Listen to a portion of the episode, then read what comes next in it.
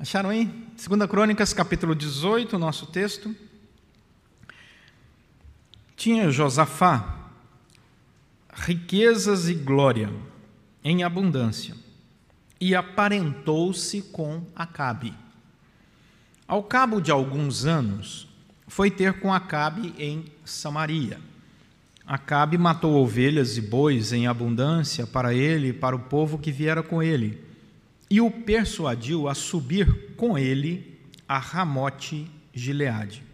Acabe, rei de Israel, perguntou a Josafá, rei de Judá: Irás tu comigo a Ramote Gileade? Respondeu-lhe Josafá: Serei como tu és, o meu povo como o teu povo. Iremos contigo à peleja. Disse mais Josafá ao rei de Israel: Consulta primeiro a palavra do Senhor. Então o rei de Israel ajuntou os profetas, quatrocentos homens, e lhes disse: Iremos à peleja contra Ramote e Gileade ou deixarei de ir? Eles disseram: Sobe, porque Deus a entregará nas mãos do rei. Disse, porém, Josafá: Não há aqui ainda algum profeta do Senhor para o consultarmos? Respondeu o rei de Israel a Josafá: Há um ainda por quem podemos consultar o Senhor, porém eu o aborreço porque nunca profetiza de mim o que é bom, senão somente o que é mal. Então, este é Micaías, o filho de Inlá. Disse Josafá: Não fale o rei assim. Então o rei de Israel chamou um oficial e disse: Traze-me depressa Micaías, filho de Inlá. O rei de Israel e Josafá, rei de Judá, estavam assentados, cada um no seu trono, vestido de trajes reais, numa eira à entrada da porta de Samaria, e todos os profetas profetizavam diante deles. Zedequias, filho de Kenaana, fez para si uns chifres de ferro e disse: Assim diz o Senhor: Com estes escornearás os sírios até de todo consumir. Todos os profetas profetizavam assim, dizendo: Sobe a Ramote Gileade e triunfarás, porque o Senhor a entregará nas mãos do rei. O mensageiro que fora chamar a Micaías falou-lhe dizendo: Eis que as palavras dos profetas, a uma voz, predizem coisas boas para o rei. Seja, pois, a tua palavra como a palavra de um deles e fala o que é bom. Respondeu Micaías: Tão certo como vive o Senhor, o que meu Deus me disser, isto falarei. E vindo ele ao rei, este lhe perguntou: Micaías, iremos a Ramote Gileade a peleja ou deixarei de ir? Ele respondeu: Sobe e triunfarás, porque eles serão entregues nas vossas mãos. O rei lhe disse: Quantas vezes te conjurarei que não me fales senão a verdade em nome do Senhor?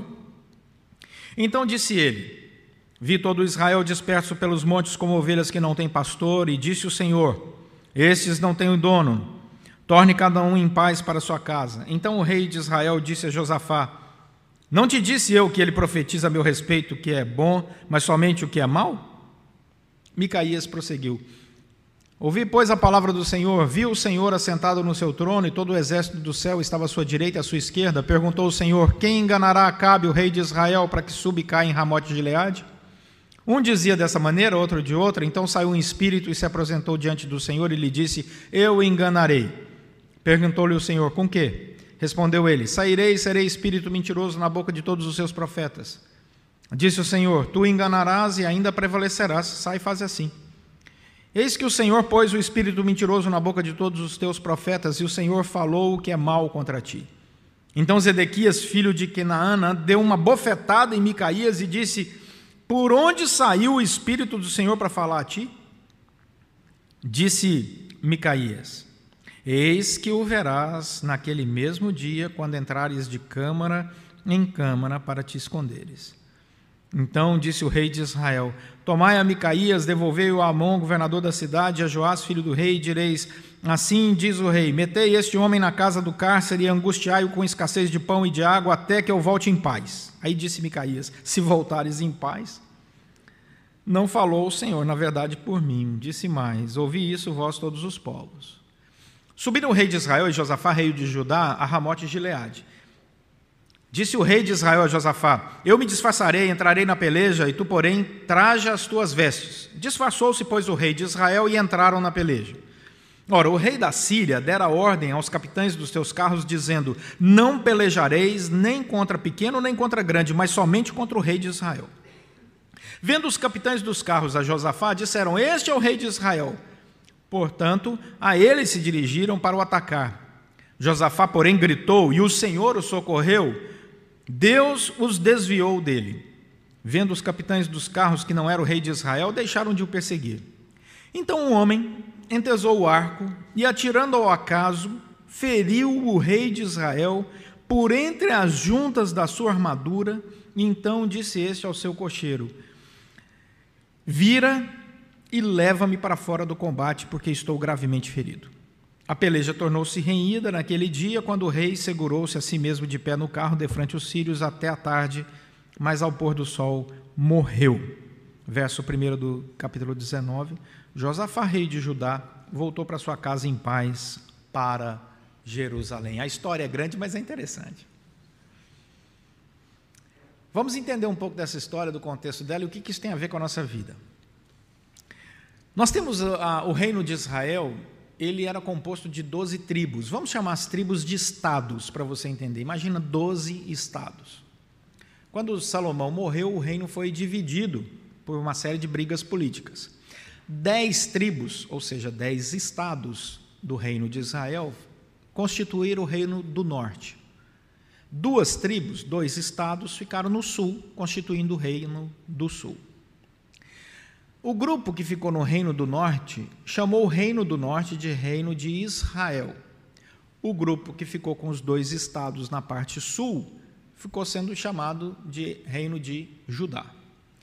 Então você tem agora dois reis o rei do, do reino do norte e o rei do reino do sul. Ambos são judeus, ambos são da mesma linhagem ah, espiritual. Tiveram os mesmos pais espirituais, os mesmos avós, os mesmos bisavós, é, é o mesmo povo. É como se no Brasil você tirasse o Rio Grande do Sul e ah, Santa Catarina e o resto do país inteiro, todos são brasileiros, apesar de estarem em dois reinos diferentes, falam a mesma língua, têm a mesma religiosidade, a mesma cultura, a mesma história, e por aí vai. Acontece que o reino do norte, esse reino de Israel, que tem as dez tribos, tem agora como capital a cidade de Samaria. E o reino do sul, duas, dos dois estados, das duas tribos, tem como capital Jerusalém. Na divisa, lá em cima desse reino do norte, você tem uma cidade e a cidade é Gileade, Ramote Gileade. Era uma cidade estrategicamente importante e os sírios tinham invadido essa cidade, tinham tomado essa cidade, e o rei do reino de Israel queria retomar essa cidade, porque era uma cidade estrategicamente importante. Ele disse: Eu preciso dessa cidade. Então agora nós temos a visita do rei do sul visitando o rei do norte. Você olhar o capítulo 18, você vai encontrar uma coisa bastante interessante. Esses dois reis, com essa mesma história espiritual, se tornaram parentes. Porque o filho do rei do sul, o nome dele é Josafá, né? o rei Josafá, se casou com a filha de Acabe, esse rei que era rei dessas dez tribos do norte. Eles fizeram esse casamento, o casamento era uma união política. E com certeza a tentativa era de reunir, reunificar todo o reino de Israel a partir desse casamento, só que não deu certo. Se você andar dois capítulos adiante, chegar no capítulo 21, você vai ver que essa menina que se casou com esse rapaz acabou influenciando ele negativamente. Diz isso no capítulo 21 que o filho do rei Josafá, chamado Jorão, ele casou com a filha de Acabe e, versículo 6 do capítulo 21, e fez o que era mal perante o Senhor. Ele era um rapaz de 32 anos quando começou a reinar, depois da morte do seu pai. Ele reinou só por oito anos, e quando ele morreu, é interessante a narrativa do versículo 20, que vai dizer que ele, quando morreu, se foi sem deixar de si saudade. Coisa triste, hein? Já pensou? Escreve lá na lápide do sujeito se foi sem deixar saudade. Por quê? Porque ele não teve uma vida de comunhão com Deus. Então vamos voltar um pouco à história desses dois pais que estão ali numa festa, reunidos. Josafá, o rei do sul, vai visitar Cabe, o rei do norte. Os dois têm a mesma herança espiritual, mas Acabe tinha uma diferença com relação a Josafá.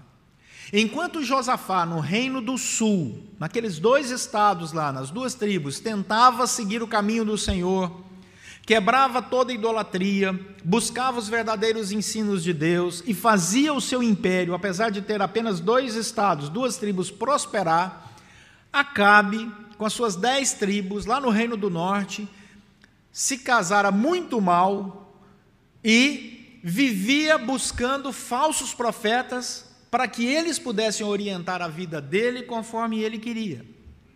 E é nesse encontro que nós aprendemos que, apesar da herança espiritual, da história bíblica mostrar que os dois vieram das mesmas raízes, existe sim a possibilidade de alguém ser mal conduzido.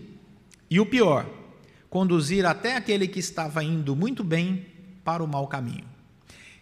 E é aqui que a gente tem que prestar atenção, porque existem alguns sinais que são claros. E eu vou dizer para vocês: Acabe é pós-moderno, Acabe é do século 21. A, gente, Acabe, Acabe é, é, é, é, quase brasileiro, não é possível. Porque você olha a espiritualidade de Acabe e diz assim: gente, continua do mesmo jeito. Quer ver? Vamos lá, vamos caminhar junto. Se você tiver com a Bíblia aberta, é melhor em 2 Crônicas 18. A primeira coisa que nós percebemos, versículo 2 e 3, é que quando Acabe tem interesse, ele trata bem a pessoa. Vocês já viram isso em algum lugar? Ele tem palavras boas, ele preparou uma boa recepção, diz o texto no versículo 2 e 3, que ele matou ovelhas, bois em abundância, para ele o povo que viera com ele. E aí, qual era o interesse? Ele queria que as pessoas se sentissem bem lá na casa dele, que o rei Josafá, chegando com toda a sua comitiva, dissesse assim: Ô oh, Acabe, como você é um sujeito é, é, é, educado, como você é carinhoso. Não. Olha as intenções dele no versículo 2, no finalzinho, diz: a intenção dele era persuadir o rei Josafá para subir com ele para guerrear contra os assírios lá em Ramote Gileade. Ou seja, você imagina que você chega na casa de alguém e o sujeito prepara aquele super jantar para você, você né, tá feliz e diz assim, que coisa boa, ah, uma mesa farta, né, todo mundo comendo bem. Aí, depois que você já usufruiu bem dessa, desse fausto jantar, aí o dono da casa chega, passa a mão nas suas costas e diz assim, ah, se eu te fizer um pedido, você vai recusar? O que, que você vai dizer? Claro que não. Ele diz, sobe a guerra comigo.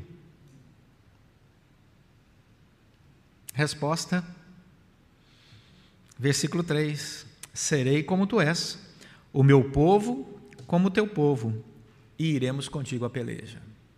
A partir daquele momento, Josafá faz aquilo que não deveria fazer. Ele responde de maneira impensada e vai colher as consequências disso. Porque é assim que nós somos conduzidos ao erro através de pessoas que parecem boas, que nos chamam para bons lugares, que se mostram valorosas, mas que no fundo, no fundo, têm a intenção de nos usar. Isso aconteceu em crônicas há milênios atrás e continua acontecendo até hoje. E quais são as características disso? Versículo 4. Quando Josafá percebeu, ele olhou para o rei Acabe e Josafá disse assim: "O Acabe, Vamos consultar primeiro a palavra do Senhor. Olha que coisa interessante. Ele disse: Olha, eu, eu, eu quero, em primeiro lugar, antes de fazer qualquer coisa na minha vida, perguntar o que é que é a vontade do Senhor para mim. E isso é fundamental para a nossa caminhada. A primeira coisa que nós precisamos aprender aqui, quando percebemos que estamos caminhando uma armadilha, quando percebemos que estamos caminhando num, numa decisão que não foi tão acertada, procure o Senhor. Procure a palavra de Deus. Vá buscar a instrução de Deus. Foi isso que Josafá fez. Sabe qual foi a resposta de Acabe, rei de Israel, versículo 5? Ele ajuntou 400 falsos profetas, porque se tem uma característica histórica do Antigo Testamento até o século 21, é que não faltam falsos profetas em torno de governantes. Vou repetir, que talvez você não tenha entendido, falei rápido demais, né? Desde o Antigo Testamento até o dia de hoje, não faltam falsos profetas ao redor de governantes. Nem todos os profetas ao longo da história que estiveram ao lado de governantes foram falsos, mas não faltam falsos profetas ao lado de governantes. E eles estão sempre em maioria. Isso é histórico. Isso é histórico. É óbvio que na história também você tem vários governantes que foram bem conduzidos por verdadeiros homens e mulheres de Deus que em oração estavam ao lado deles. Mas na maioria das vezes, a maioria que está acompanhando sempre tem um grande, uma grande característica. Qual é a característica? Vamos seguir a Bíblia, deixa que a Bíblia fala. Ele reuniu 400 e disse assim: Iremos a peleja contra Ramote e Gileade ou deixarei de ir? Eles disseram: Sobe, porque Deus entregará nas mãos do rei. Percebe? Que coisa boa, os 400 estão dizendo a mesma coisa. Vai lá que o Senhor vai vencer. Vai lá que o Senhor vai vencer. E isso incomodou o coração de Josafá. Josafá não, não via neles credibilidade. Porque quando você tem intimidade com Deus e você escuta um falso profeta, vem a graça de Deus e já mostra para você isso está errado. Há uma, uma sensação de identificação ali. Aquilo, é a identificação daqueles profetas não é boa. E Josafá diz assim: não existe mais um outro profeta, versículo 6, que a gente possa consultar? Não estou satisfeito com esses quatro. Está tá muito fácil, está muito festivo, Está muito de acordo com o nosso coração que está sendo dito aqui. Não tem outro, não? A resposta de, de Acabe é bastante interessante. Tem um tal de profeta aí, que é o tal de Micaías, mas todas as vezes que eu me consulto com ele, ele só diz aquilo que é contra mim. Não gosto dele, não. Sabe por quê? Porque no fundo, no fundo, a gente só quer ouvir coisas agradáveis ao nosso coração. E se essas coisas agradáveis ao nosso coração vierem de homens de Deus, entre aspas, fica melhor ainda. Sem buscar o Senhor de maneira verdadeira, sem expor o que a palavra de Deus diz de maneira verdadeira. Ah, não, eu só quero ouvir um sermão que seja bom para mim. Eu só quero ouvir uma palavra que me levante. Aí eu entro numa igreja e o pastor diz assim: todos nós somos pecadores, a gente erra. Ah, não, esse eu não gosto, vou embora. Vou arrumar uma igreja que eu não seja pecador. Foi o que aconteceu aqui. E aí tem uma reação, existe uma resposta. Os profetas ficaram eh, preocupados. Quando Josafá disse para ah, Acabe: vai lá chamar esse sujeito que eu quero ouvir, esse último profeta. Sabe o que aconteceu? Olha o versículo 10. O Zedequias, que era um dos falsos profetas, filho de Kenaana, quando diz isso, gente, significa que era uma família conhecida. Ele não era um profetinha qualquer, não, ele era um cara de renome, mas era falso profeta. Falsos profetas também são famosos. Alguns verdadeiros também, mas é uma característica bem interessante. Ele fez para si uns chifres de ferro e disse: Assim diz o Senhor: com estes cornearás os sírios até de todos consumir. E todos os profetas profetizaram assim, dizendo: Sobe a Ramote de Gileade e triunfarás, porque o Senhor entregará nas mãos do rei. Perceba, não satisfeito o falso profeta com a sua mensagem que agradava o coração do rei, quando Josafá disse: Eu quero ouvir esse profeta que está faltando, que é o verdadeiro, Micaías, eles começaram a criar ali uma liturgia que fosse uma liturgia diferente, que agradasse mais o povo, quem sabe teatral, coloca uns chifres aqui, vamos quebrar as coisas. Porque quando falta poder, começa o teatro na espiritualidade. Essa é outra característica. Lugares que deveriam ser caracterizados pela proclamação e a excelência da palavra se tornam teatros para agradar o povo, com uma mensagem que nunca chama a atenção deles, mas que só vai ao encontro dos seus corações, dizendo: vai, faz o que você quiser. E o teatro religioso cada dia está mais apurado. E aí, chega o profeta Micaías. Olha o versículo 12. O mensageiro que o rei manda lá conversar com Micaías é o mensageiro que é, é, é político, né? Ele chega já com todo o discurso pronto. Ele chega para Micaías e diz assim: Olha, os profetas que estão falando lá diante do rei Acabe e do rei Josafá só dizem coisas boas. Seja, pois, a tua palavra como a palavra de um deles, e fala o que é bom. Isso é chamado de sermão encomendado. Né? Sermão encomendado é assim: ó, a gente vai ali visitar Fulano, ou a gente vai ali, você vai pregar naquele lugar, prega coisa boa. Não prega o que Deus quer, prega coisa boa. Vocês acham que isso é antigo? Mostro o meu e-mail para vocês. Bom, vamos lá. Aí o que acontece é que Micaías diz assim: Eu vou pregar o que o Senhor quiser que eu pregue. Agora, há uma, a Bíblia, é, é, a interpretação bíblica, ela tem algumas, algumas dificuldades, mas lendo o texto, você deve perceber que houve uma entonação, houve algum sinal visível, porque a frase não transparece aquilo que o resultado da narrativa mostra. Vou explicar. Olha só, versículo 14.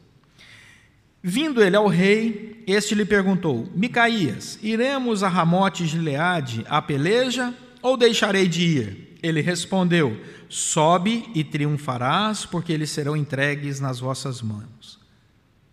Aí o rei disse: Quantas vezes eu te conjurei que não fales senão a verdade em nome do Senhor? Percebe? Se ele respondeu, você lendo o texto assim de maneira fria, como nós lemos, exatamente aquilo que os outros tinham respondido, como é que o rei percebeu que a resposta dele não era sincera? É porque existe alguma coisa aqui no texto que não está narrado, não tem como ser narrado. Ou seja, a probabilidade da narrativa, do tom de voz, da postura do profeta ter sido de desprezo. Vou explicar. Uma coisa é eu dizer assim para você: sobe a Gileade e você vai vencer os sírios, assim diz o Senhor. Outra coisa é eu chegar e dizer para você: sobe lá para Ramote Gileade, o Senhor vai te entregar eles. Deu para perceber a diferença? Então o texto não, não dá para a gente ler e perceber essa diferença de narrativa, mas pela resposta do rei, você percebe que Micaías fez exatamente a segunda coisa que eu fiz aqui. Micaías, ah, tá, vai lá, sobe lá em Ramot de Leade, que o Senhor vai te entregar. Deu... Aí o rei disse, então me fala a verdade. E ele disse, vou te falar a verdade. E a verdade é, esse, é a seguinte, versículo 16: Eu vi todo Israel disperso pelos montes como ovelhas que não têm pastor. E aí ele começa a descrever o que aconteceu e ele começa a repreender com dureza aquele rei. Qual é a resposta de Acabe? Acabe vai à guerra ou não? Vai. Ele não apenas é, despreza a mensagem do verdadeiro e único profeta Micaías, como manda prender Micaías e deixar ele passar fome até que ele volte. E aí Micaías diz: se o senhor voltar.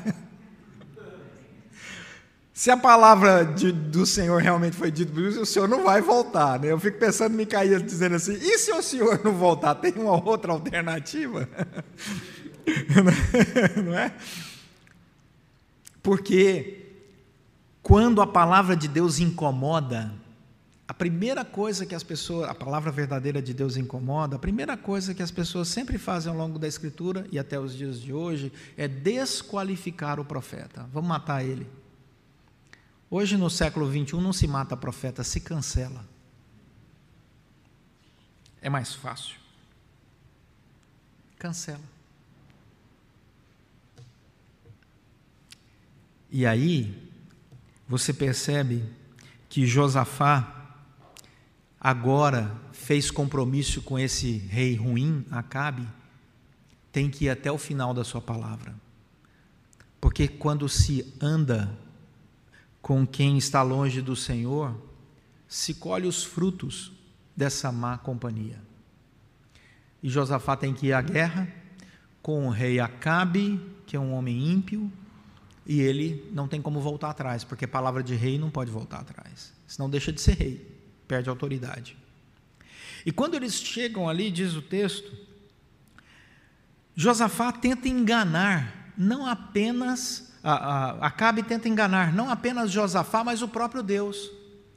Percebam que o rei Acabe diz assim: ao invés dele ir no carro do rei, carro real para a batalha, ele diz assim: Olha, Josafá, vai você com a roupa real e eu vou me vestir de soldado, eu vou para o meio da batalha.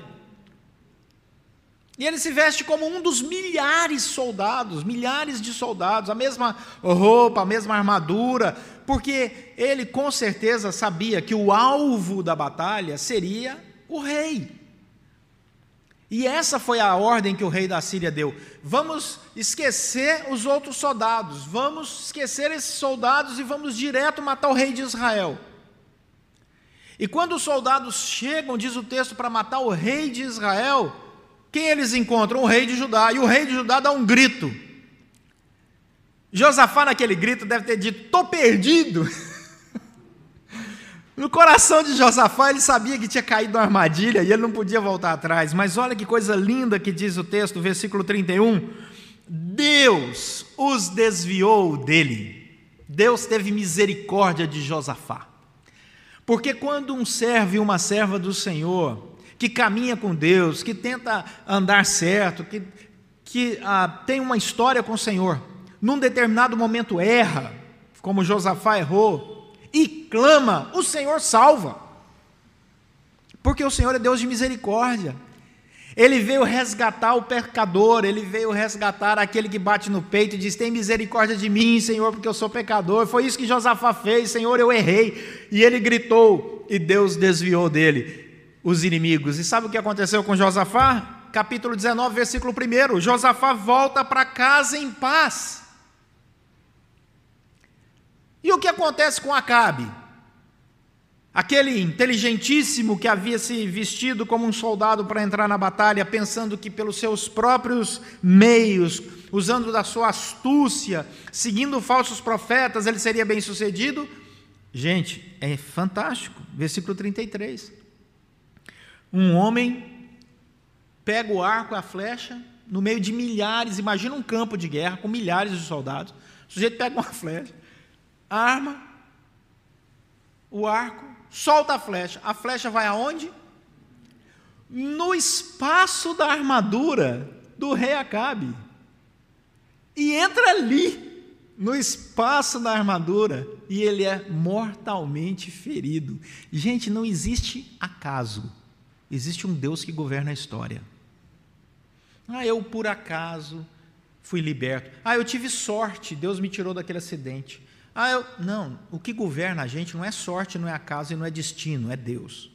E Deus tem propósito para a nossa vida. Deus tem planos para a nossa existência. Nós não somos filhos do acaso. Deus nos criou. E Ele tem projeto para nós. E Acabe recusou Deus. E Acabe desprezou Deus, apesar de Deus ter dado a ele um reino. O rei de Israel. Era um reino importantíssimo mas ele ainda assim desprezou o Senhor e tentou fazer as coisas do seu jeito. Resultado: Acabe morreu. Acabe morreu. Josafá voltou para casa. Acabe morreu. O que, que a gente ah, tira como lição para a nossa caminhada hoje, aqui à noite, já que eu gosto de, sempre de terminar com uma seguinte palavra, né? Tá bom, pastor Leonardo, o senhor falou, falou, mas o que, que a gente leva para casa hoje à noite? Deus usa de misericórdia com o seu povo, quando o seu povo percebe que está caminhando por caminhos errados. Qual a primeira coisa que Josafá fez depois de ter percebido que tinha errado ao fazer aliança com Acabe, que era uma pessoa que não seguia o Senhor?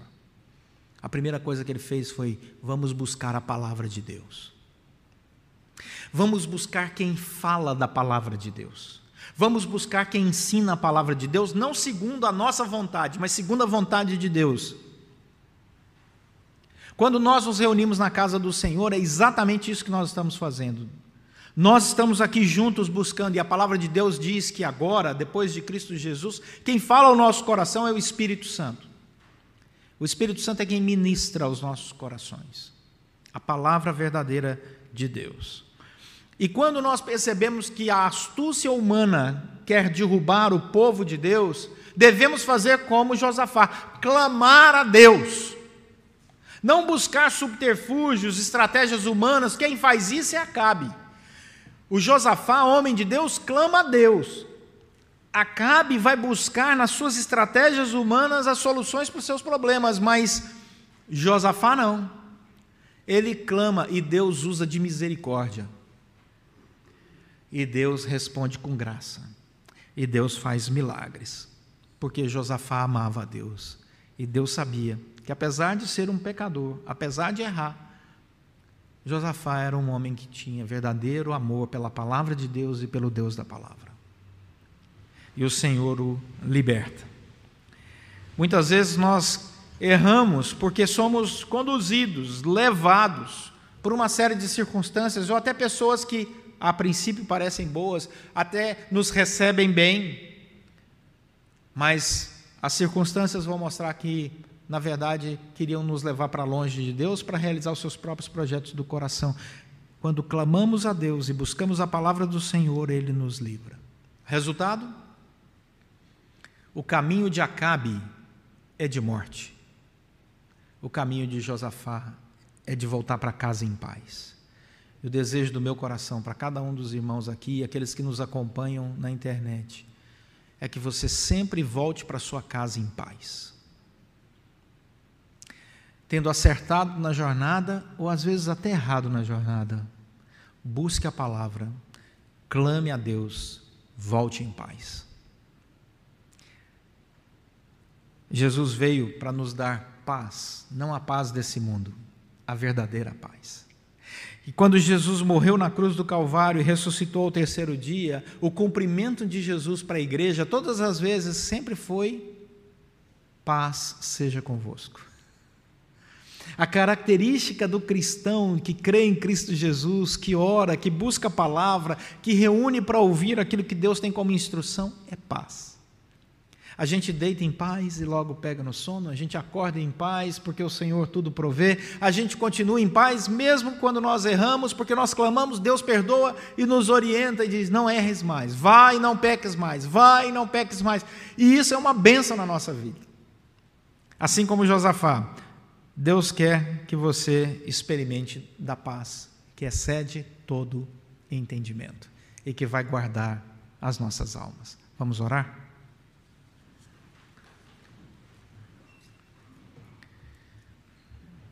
Eu não sei se você chegou aqui nessa noite em conflito com você mesmo, com outras pessoas, com algumas circunstâncias. Eu não sei, mas Deus sabe. Eu não sei quantas vezes você já ouviu pessoas que te induziram ao erro e até mesmo pessoas que se diziam espirituais. Eu não sei, mas Deus sabe. Mas uma coisa Deus diz e eu sei: para Deus não há impossíveis. Você não é obra do acaso. Deus te criou com um propósito. E Deus não é sádico. Deus quer que você viva em paz, com alegria, ele morreu na cruz para te dar vida e vida em abundância. O que tira a sua alegria e o que tira a sua paz. Põe agora diante de Deus em oração. Porque Ele é poderoso para fazer infinitamente mais do que pedimos ou pensamos. E seja a paz de Cristo o árbitro em vosso coração. É o que diz a Bíblia. Ore aí silenciosamente diante do Senhor, diz: Deus, me inunda com essa paz. Fala aí com Deus, você com Ele. Você está na casa dele. Essa casa está sempre com as portas abertas. Pede a Deus, Deus, me dê paz, me dê alegria. Me dê, ó oh Deus, essa experiência maravilhosa de sentir o Senhor falando através da tua palavra dia após dia. eu quero viver essa alegria de ter Jesus como meu Senhor e Salvador. Pede isso para Ele. Renova sua aliança com Ele.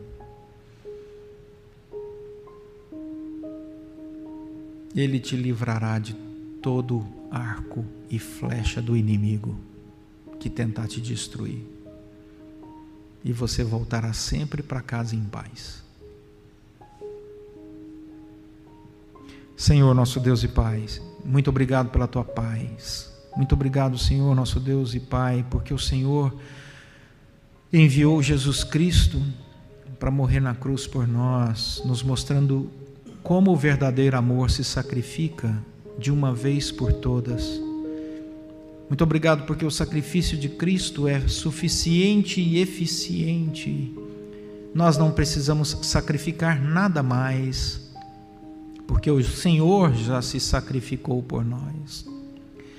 Deus maravilhoso se deu pelas suas criaturas. O santo morreu pelos impuros, o justo pelos injustos, o Senhor por nós.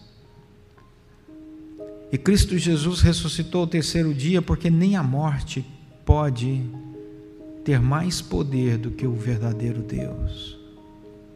E o Senhor diz que todo aquele que crer no Senhor terá vida em abundância e vida eterna. Por isso, Deus nos dê dessa paz, nos dê, dessa alegria, nos dê dessa segurança, nos conduza na tua palavra, desvia os nossos pés dos falsos profetas, desvia os nossos pés dos falsos ensinos bíblicos, desvia os nossos pés das guerras e enche a nossa vida da paz que excede todo entendimento.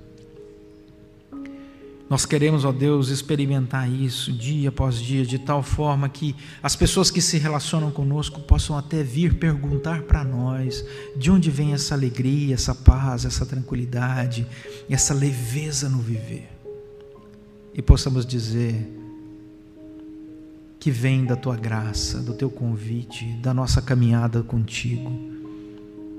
E que possamos convidar outras pessoas também para experimentar isso, porque é bom demais. Oramos agradecidos por tudo que o Senhor tem feito e porque o Senhor nos conduziu até aqui. E pedimos a tua bênção, em nome de Jesus Cristo, nosso Senhor e Salvador. Amém.